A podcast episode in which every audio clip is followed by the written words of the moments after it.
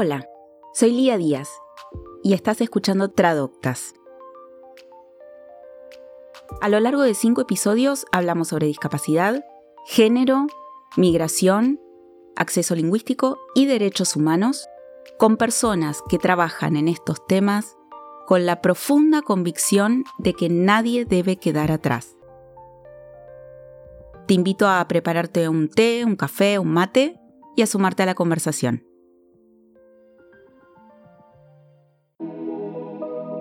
Convivencia, integración, aceptación, igualdad, acceso, equidad, que podamos ser parte. Todos estos conceptos que expresamos a lo largo de estos cinco episodios como alternativas al término que para muchas personas también es válido y útil como la inclusión, sirven para expresar una idea de bienvenida garantizar derechos es parte de una tarea social en la que todas las personas tienen una parte fundamental. Y las organizaciones internacionales tienen la responsabilidad de articular junto a los estados. Luchar contra nuestros propios juicios para una mejor comunicación y comprensión. Llevar un mensaje a la comunidad internacional es nuestra tarea para acompañar en el logro de un objetivo que no es fácil, pero que sin duda vale la pena. Bienvenidas, bienvenidos, bienvenides. Arrancamos con este nuevo episodio de nuestro podcast de Tradoctas. Hoy tenemos dos invitadas, reinas totales. Vamos a presentar a Millie Schroeder, que es asesora lingüística con perspectiva de derechos.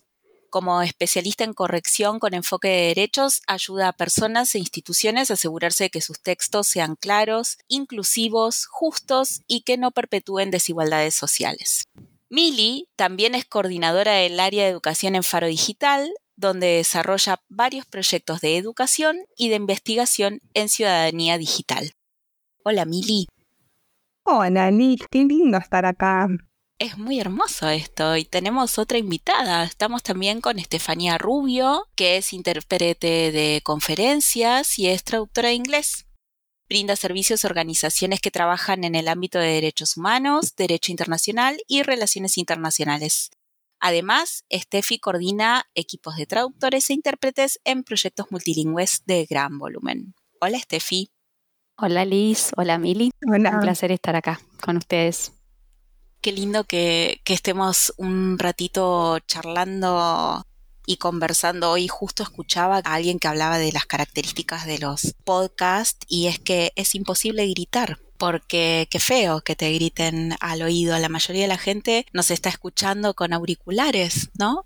Entonces ya desde esa limitación es muy lindo tener un espacio para conversar y más para conversar entre las tres que tenemos que hacer huecos y malabares y cosas para, para llegar hasta acá. Eh, le contamos a quienes nos estén escuchando también que hemos tenido algunas cositas técnicas que resolver para, para tener esta conversación, pero que acá estamos.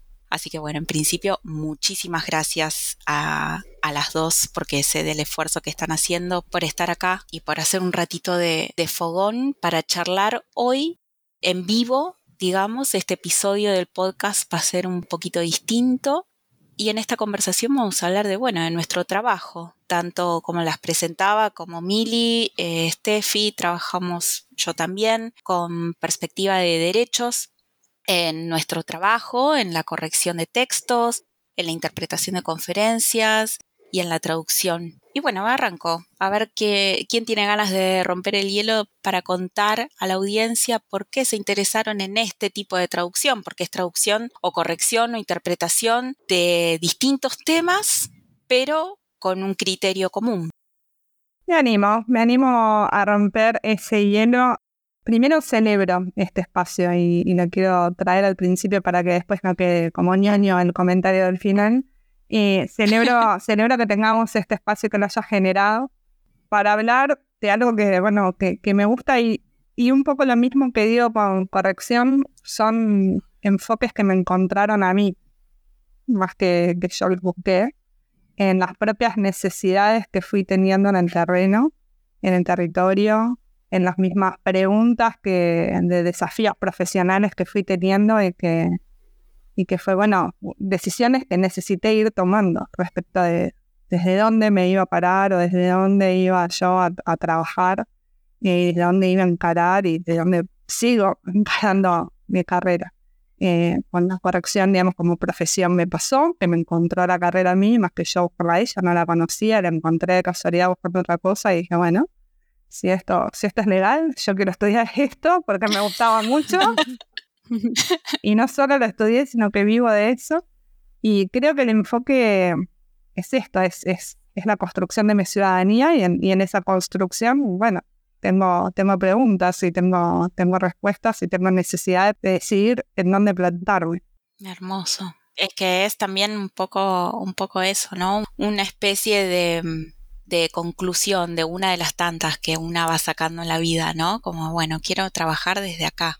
¿Y vos, Steffi? Bueno, la verdad es que Mili acaba de dar una respuesta súper contundente y yo voy a ser más honesta en el sentido de que la especialidad dentro del área de traducción, que es la interpretación, realmente yo la quería, la busqué y la deseé mucho y cuesta mucho la, mayoría de las intérpretes, algunas un poco más rápido, otras un poco más lento, pero nos cuesta decir intérpretes o que somos intérpretes o realmente sentirnos intérpretes. es un área de mucho entrenamiento y donde no es tan fácil conseguir los clientes o llegar a conferencias o que un cliente realmente confíe en uno para, para un trabajo, para un encargo.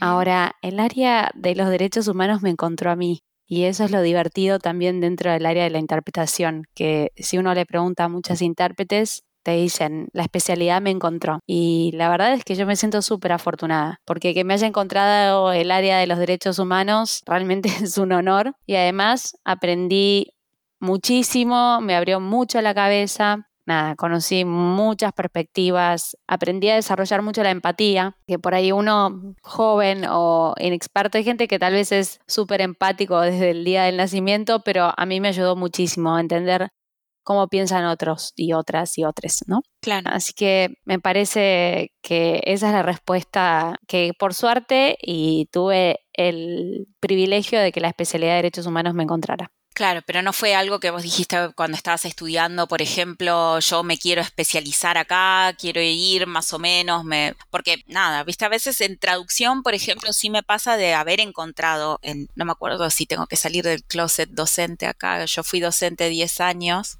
docente universitaria y tal, y siempre en el último año de la carrera.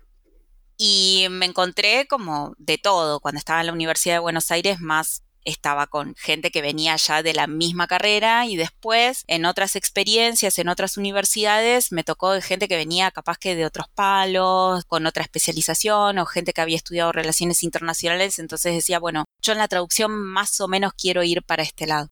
Pero qué difícil también, porque una cosa es lo que a uno le interesa y otra cosa después la que una termina haciendo o termina trabajando, ¿no?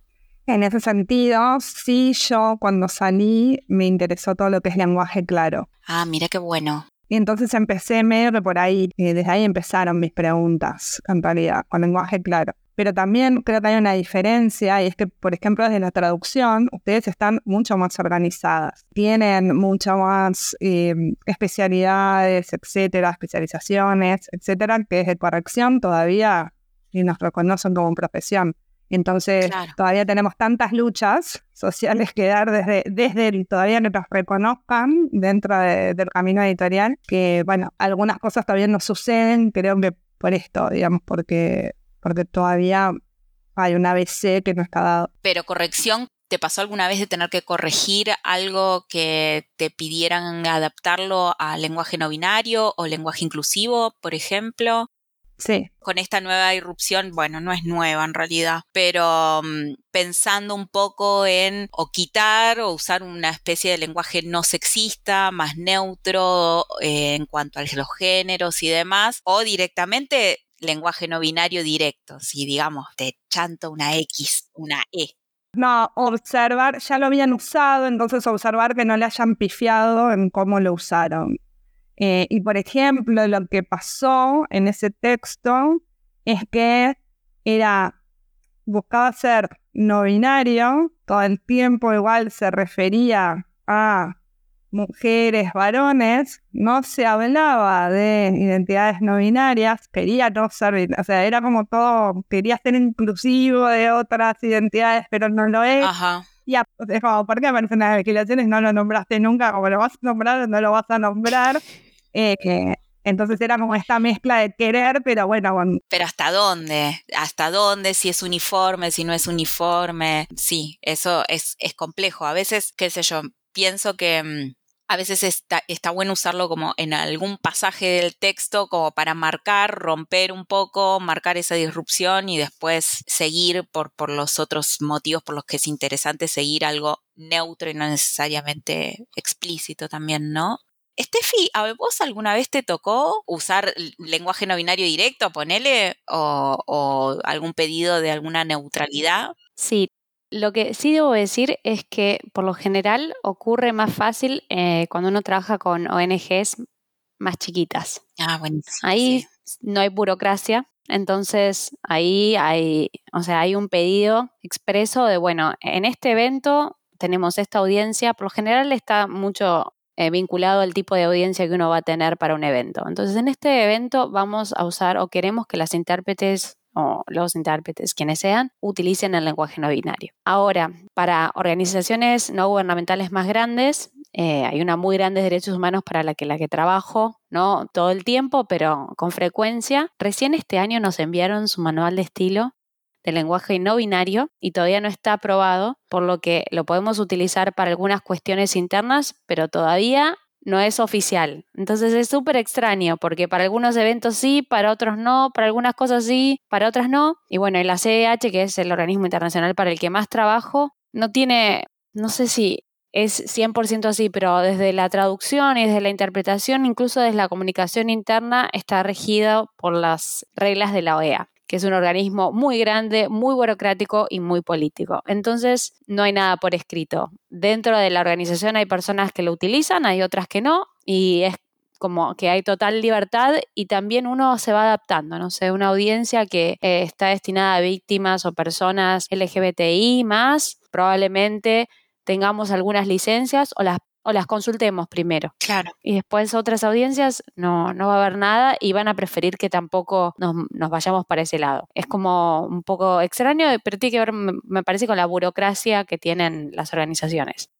Es que sí, porque aparte, digamos, ese tipo de decisiones, y más cuando tienen que ser por escrito, tienen que, tienen que salir un consenso, si no, no, no hay manera. Sí. No hay manera. Una de las personas con las que tenemos el gusto de hablar y de que nos dé su opinión en el podcast, por suerte, es María Noel Baeza, directora regional de ONU Mujeres para Américas y Caribe y estábamos conversando un poco en estos días sobre mm, las guías de estilo o estas, estas emisiones de, de, pautas que suelen sacar desde ONU Mujeres, desde otras agencias de Naciones Unidas, con sugerencias, todo desde, digamos, con, un tono prescriptivo, pero con una idea de sugerencia, de recomendación, que a veces es difícil implementar a gran escala desde las mismas organizaciones, ¿no? De manera uniforme o de manera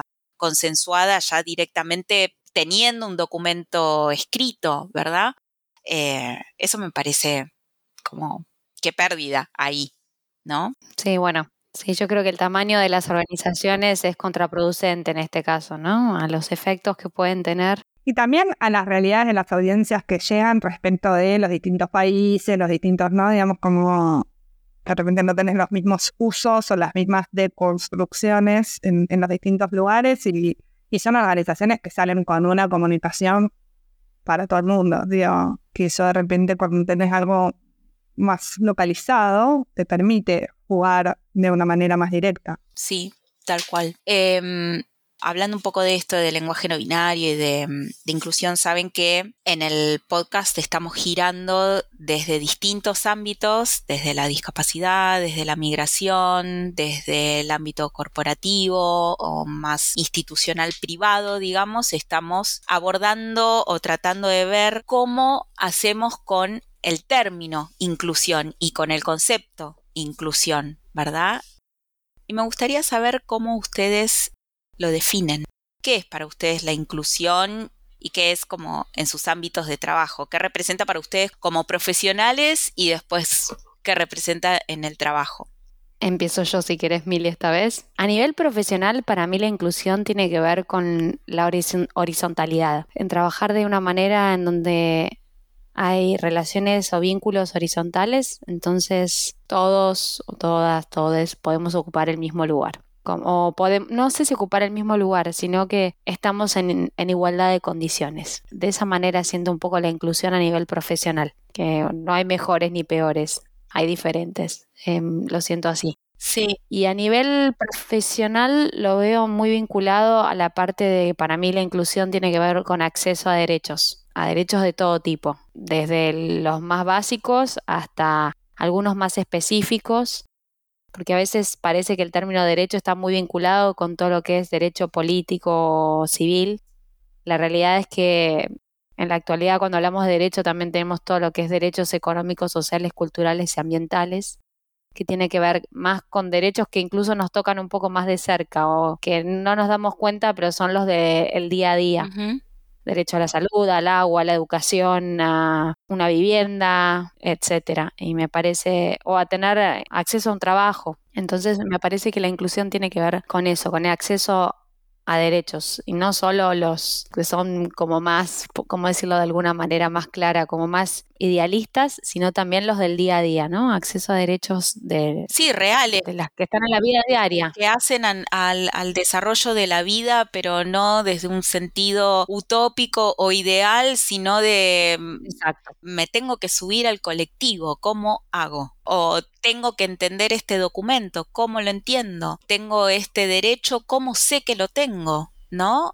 Estoy en un territorio donde el, idioma no es el que manejo, cómo entiendo a lo que tengo derecho. Y es una cuestión palpable, cotidiana, del día a día, como así también lo es darse cuenta cuando uno tiene un derecho y no puede acceder a él. O sea, cómo me doy cuenta, ¿no? En ese sentido, desde, bueno, desde el laburo que hago de Faro, trabajamos mucho con el concepto de brechas. Entonces, eh, vincula mucho a la inclusión desde ahí, ¿no? Digamos, como en pensar en enfoque desde las brechas o desde un entorno que permita el acceso, que permita el uso y que permita apropiarse de eso, ¿no? Entonces, bueno, al texto yo puedo acceder, pero después puedo usarlo y después me lo puedo apropiar, o sea, esa comunicación, los distintos pasos, porque una cosa es, sí, bueno, sí accedo, puedo agarrar el folleto, no sé, pero después no voy a entender nada y después no voy a poder hacer nada con eso que leí.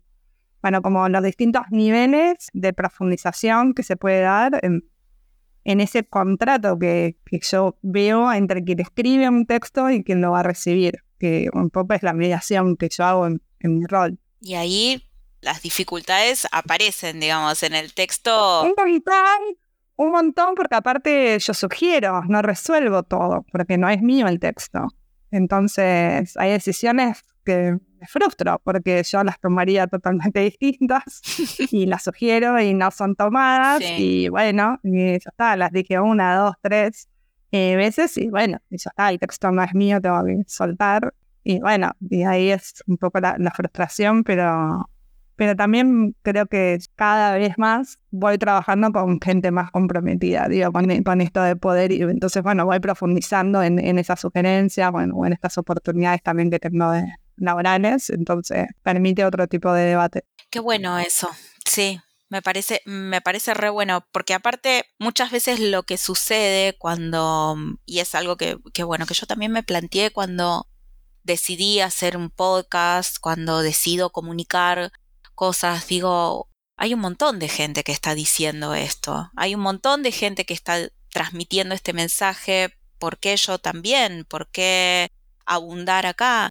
Y bueno, creo que estamos tan atrás en tantas cosas que nos gustaría ver diferente que nunca sobra. Me parece que nunca sobra, nunca va a sobrar ser una persona más o una voz más o un medio más que canalice otras voces para que se pueda decir este, Sí. Un mensaje que, que, bueno, que evidentemente mientras más difusión se le da? Que bueno, o sea, lo que vemos, la tendencia es que es un tema que no, no está agotado aún y menos que menos resuelto, entonces que hay cuestiones que hay que seguir trabajando y, y, bueno, y repitiendo. Me animo a decir también que hay algo de, de los círculos que atravesamos o que, o que recorremos que también digo, cuando salimos de, nuestra, de esos círculos, vemos que todavía falta un montón.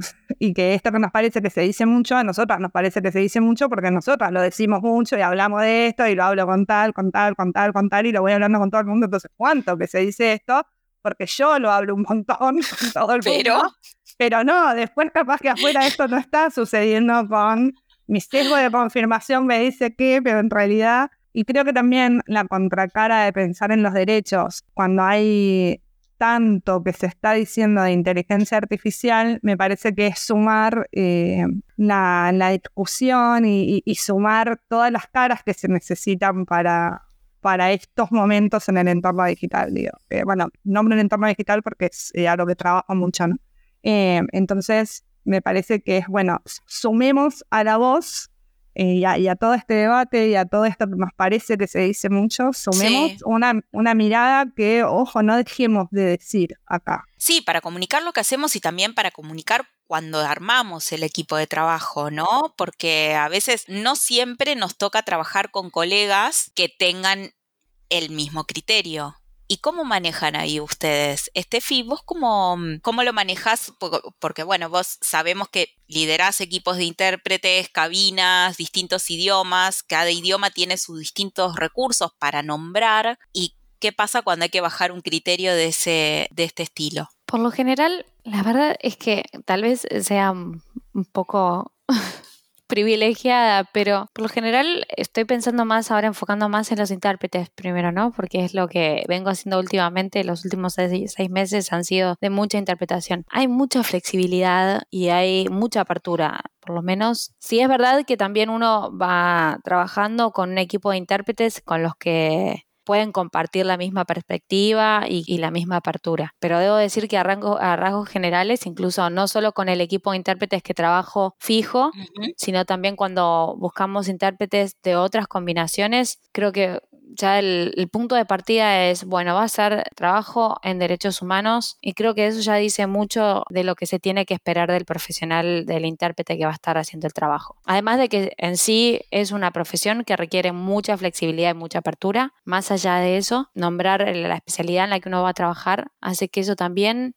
exija desde el día uno, puedo o no puedo, creo que el sí o no de, del colega o de la colega tiene que ver un poco con eso también. De me interesa, me involucro y la realidad es que muchas veces lo que veo es que, que es un área que, que resulta muy inspiradora. Las colegas, los colegas, todos quieren trabajar, o sea, a todos les, interesa este área. Eh, claro. Hay cierta identificación, pero bueno, es el área de interpretación y esa es mi experiencia en general. En el área de traducción, por ahí soy más selectiva yo y trabajo con colegas que están más vinculados al área desde antes, vienen ya con la experiencia vienen con, con, la mochila. Claro. Sí, y, y, en la interpretación además me imagino que en la oralidad para, para usarlo es un poco más, más complejo, digamos. No sé, depende mucho cuán entrenada esté el, colega para, para poder usarlo, ¿no?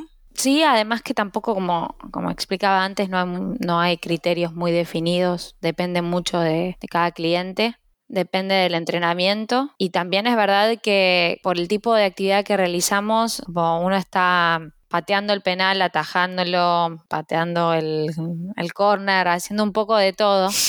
Entonces. claro, y más ahora con todos los cambios que hubo, digamos, desde que el mundo estuvo pandémico hasta ahora y, y todo lo técnico que antes no hacían. Uno es también hace la parte técnica, eh, una está involucrada en si se escucha bien, si la voz sale bien, si la entiendo bien, si está usando micrófono, si no tiene auricular, si, está, si hay un perro ladrando en otro lado. Entonces, además de todos esos factores, cuando nos concentramos en la producción, que tiene varias aristas, la producción de un mensaje oral, es un aspecto más y es súper complejo. O sea, el resto tiene que estar sumamente aceitado para uno también poder concentrarse en ese aspecto. A veces es sencillo. Si la temática es sencilla, si la velocidad de los oradores es razonable. Hay otros momentos que uno no puede tomar, o es muy difícil tomar decisiones en cuanto a qué palabra elige o qué selecciona. Todo depende de, de cómo estén dadas las circunstancias hay un contexto también distinto al plano del contexto de la traducción, pero,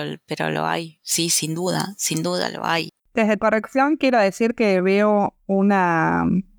Había muchísima más resistencia a su uso hace, o sea, en la pandemia 2020 y ahora muchas de esas personas que han dado debates fuertes y ha, habido así conversaciones de mucho calor, hoy las veo corrigiendo mucho más aceitado todo y, y desde otra postura y de otro enfoque que celebro.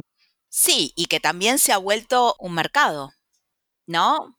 Total. Perdón, que capaz que es un toque mercenario. No, es que es cierto. meto a la conversación, pero la verdad es que antes quizás era más un ámbito de vamos a criticarlo académicamente en conjunto en esta en este panel a bueno, ahora hay una agenda, hay un mercado que conquistar donde estaban trabajando estas personas que estaban hablando y a las que yo criticaba, que bueno, vamos a armar un panel para hablar a favor de esto. Y vamos a decirles cómo usarlo.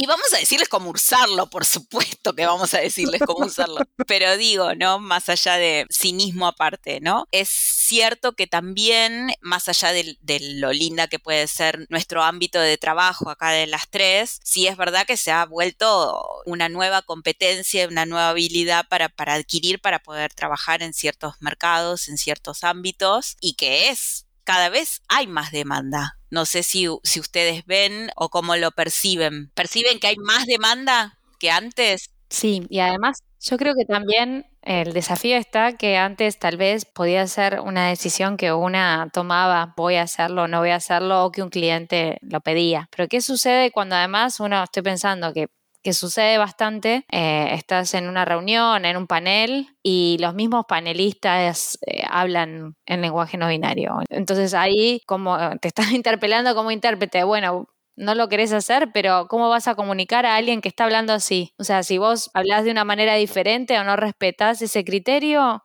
es como una especie de traición, ¿no? ¿Qué hacemos? Claro, por más que vos, hay momentos en los que es con colegas que hablan también aquí, que si la audiencia puede repasar este devenir de, de voces, para encontrar que sí, que hay momentos en los que es inevitable el uso, por más que haya resistencia. Es inevitable y va más allá del ámbito de, o de un panel que sea, o estoy pensando en un texto que sea sobre derechos humanos.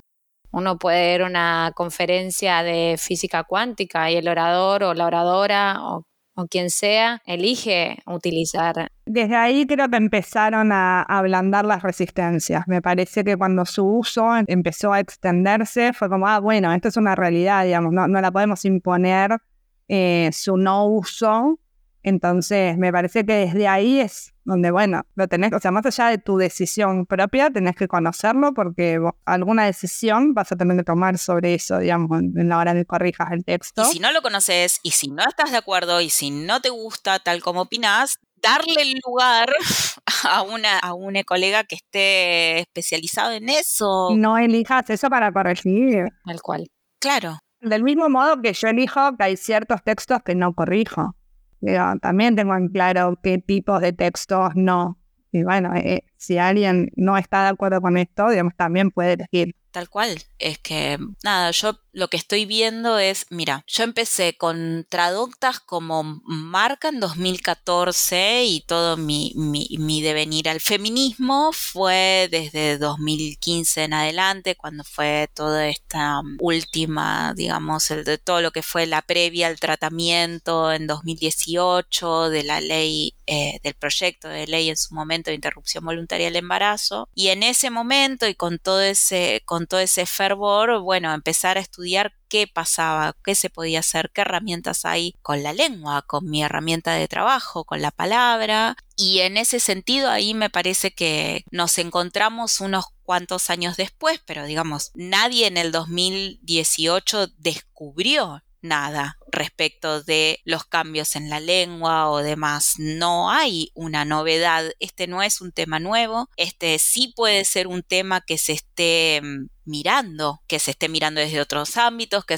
que haya conseguido como una cierta demanda en, la conversación, en las ganas de hablar de este tema y en lo que cada quien después las interpretaciones, ¿no? Cada quien a qué lo asocia. Por eso me parece importante que estemos teniendo esta charla respecto de qué es lo que hace, ¿no? Esta herramienta, qué es lo que hace esta palabra, qué es lo que nombra, qué es lo que visibiliza que en definitiva de eso se trata un poco también, ¿no? Cada quien, cada una de nosotras, desde nuestra tarea y desde lo que hacemos es un poco eso, ¿no? En el ámbito, en el recorte que nos toca ir haciendo un poco de ese ejercicio que es, bueno, a ver qué, qué debe ser nombrado en cada contexto. Sí, qué debe ser nombrado y qué debe ser respetado, aunque no se nombre, y qué debe ser no discriminado, o que, o sea, me parece que ahí yo en los textos tengo posibilidad de jugar con muchas cosas, digamos, porque si un texto dice, no sé, esto es un chino, porque esto es un chino, ¿no? En el uso del chino, como, bueno,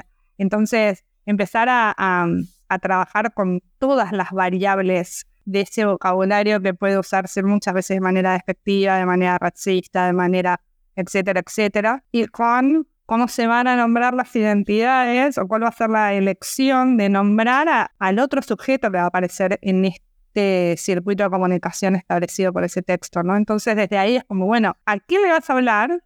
Pero también, ojo, porque capaz estás hablando de otras personas que vos no les estás hablando directamente, pero vos tenés que hablar de manera respetuosa a esas personas también.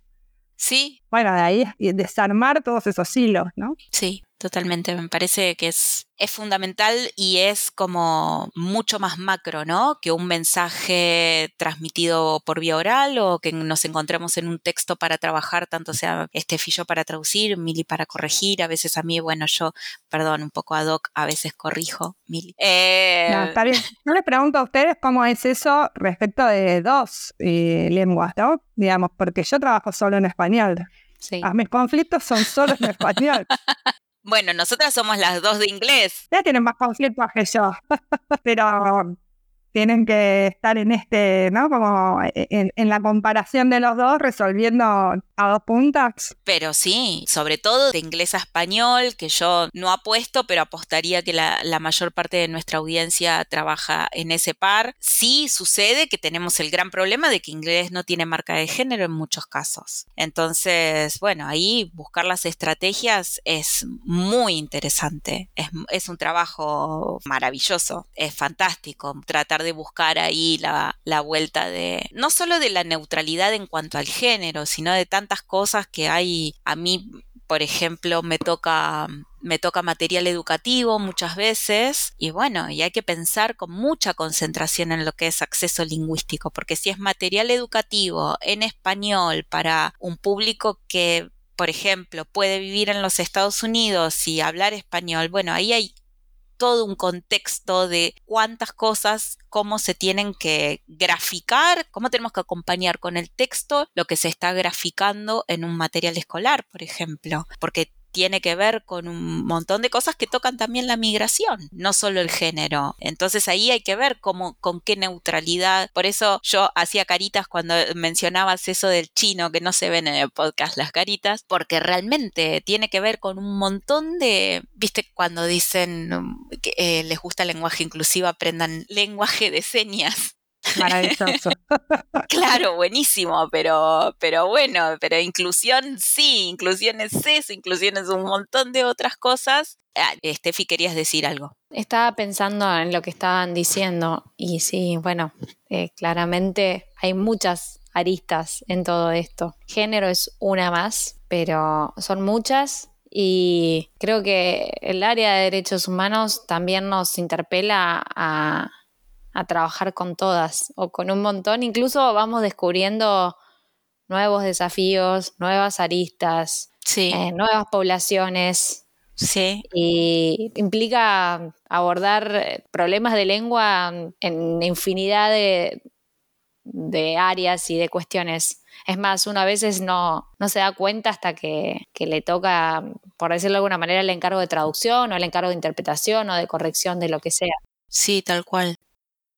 Ya estamos en la recta final. este tema es un tema en el que podemos seguir, seguir conversando y abundando en ejemplos y en cosas que nos suceden en la práctica cotidiana. Somos tres profesionales que, que estamos todo el día trabajando y pensando en estas, en estas cosas y que nos toca no solo desde, desde nuestro propio pensamiento, producción de conocimiento, sino desde el trabajar con otras producciones de conocimiento, con otros momentos, con otros eventos, con otras cosas que nos tocan. Y mm, como última cosita que les quería preguntar, que quizás es un poco cursi, pero les quería compartir que a mí a veces me pasa que... Mm, a mí me, emociona el efecto que pensar en la audiencia que está escuchando o que va a leer lo que estoy trabajando, pensar en las puertas que se están abriendo. No que yo las estoy abriendo, no, o sea, está bien, soy narcisista, pero vamos a aplacar un poquito, soy traductora, pero sí me pasa de estar trabajando y estar diciendo, wow, esto lo va a leer una niña de cinco años que quizás está haciendo algunas preguntas que tienen que ver con lo que dice este texto y se las está haciendo en el idioma que está más cerca de su corazón. Entonces, que piola que pueda tener este material, por ejemplo, algo que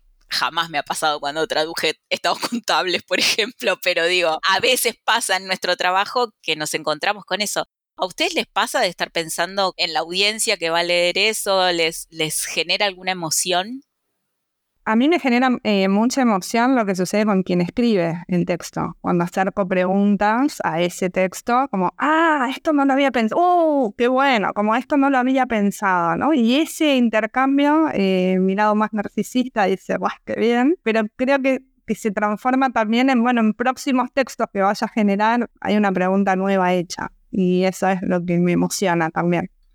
En mi caso pasa que cuando hacemos traducciones de informes de fondo de la CIDH, tal vez es un caso que lleva 18 años adentro de la comisión. Entonces, saber que va a salir la traducción y que con eso, incluso aunque la víctima tal vez solo va a leer el texto en español, pero necesita la traducción para que el caso y el informe de fondo se publique y sea algo público y de público conocimiento y sea un hito en su vida, básicamente. Entonces, eso genera, eh, o sea, pensar en que, bueno, la traducción en sí no sé si va a ser significativa, pero sí implica el cierre de una etapa para una víctima o para un grupo de víctimas. Eso es muy, muy fuerte es muy lindo. Y después, bueno, en las audiencias cuando interpretamos es súper complicado. Creo que es una de las partes más lindas, pero también más difíciles para cualquiera de las intérpretes que ha trabajado, porque hay momentos en que es muy difícil interpretar.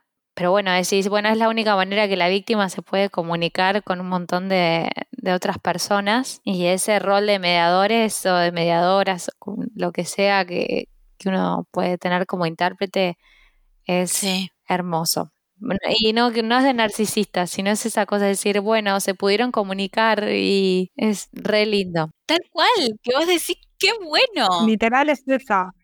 Qué bueno que está, que está sucediendo este tránsito, ¿no? Es esto que está pasando. Bueno, chicas, yo, queridas, les, les agradezco muchísimo por esta conversación, por este tiempo, por estas ganas también que, que, me da de que la audiencia le resulte también tan interesante como a mí poder conversar con ustedes, poder escucharlas, poder saber un poquito de, de lo que hacen, de cómo es este trabajo y cómo es cada vez tener más posibilidades dentro de lo que hacemos. Creo que es una prueba irrefutable de que, de que nuestro trabajo todavía tiene, tiene con qué y bueno, espero que, estén muy bien. Y bueno, si quieren agregar alguna palabra final.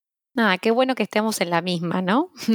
Me parece que no solo en profesiones que se tocan o que se comparten o que, que trabajan en el área de la comunicación, sino también en, lo que hace a, a, la, a, la, especialidad y a las perspectivas y a lo que nos pasa y lo que nos genera trabajar en esto.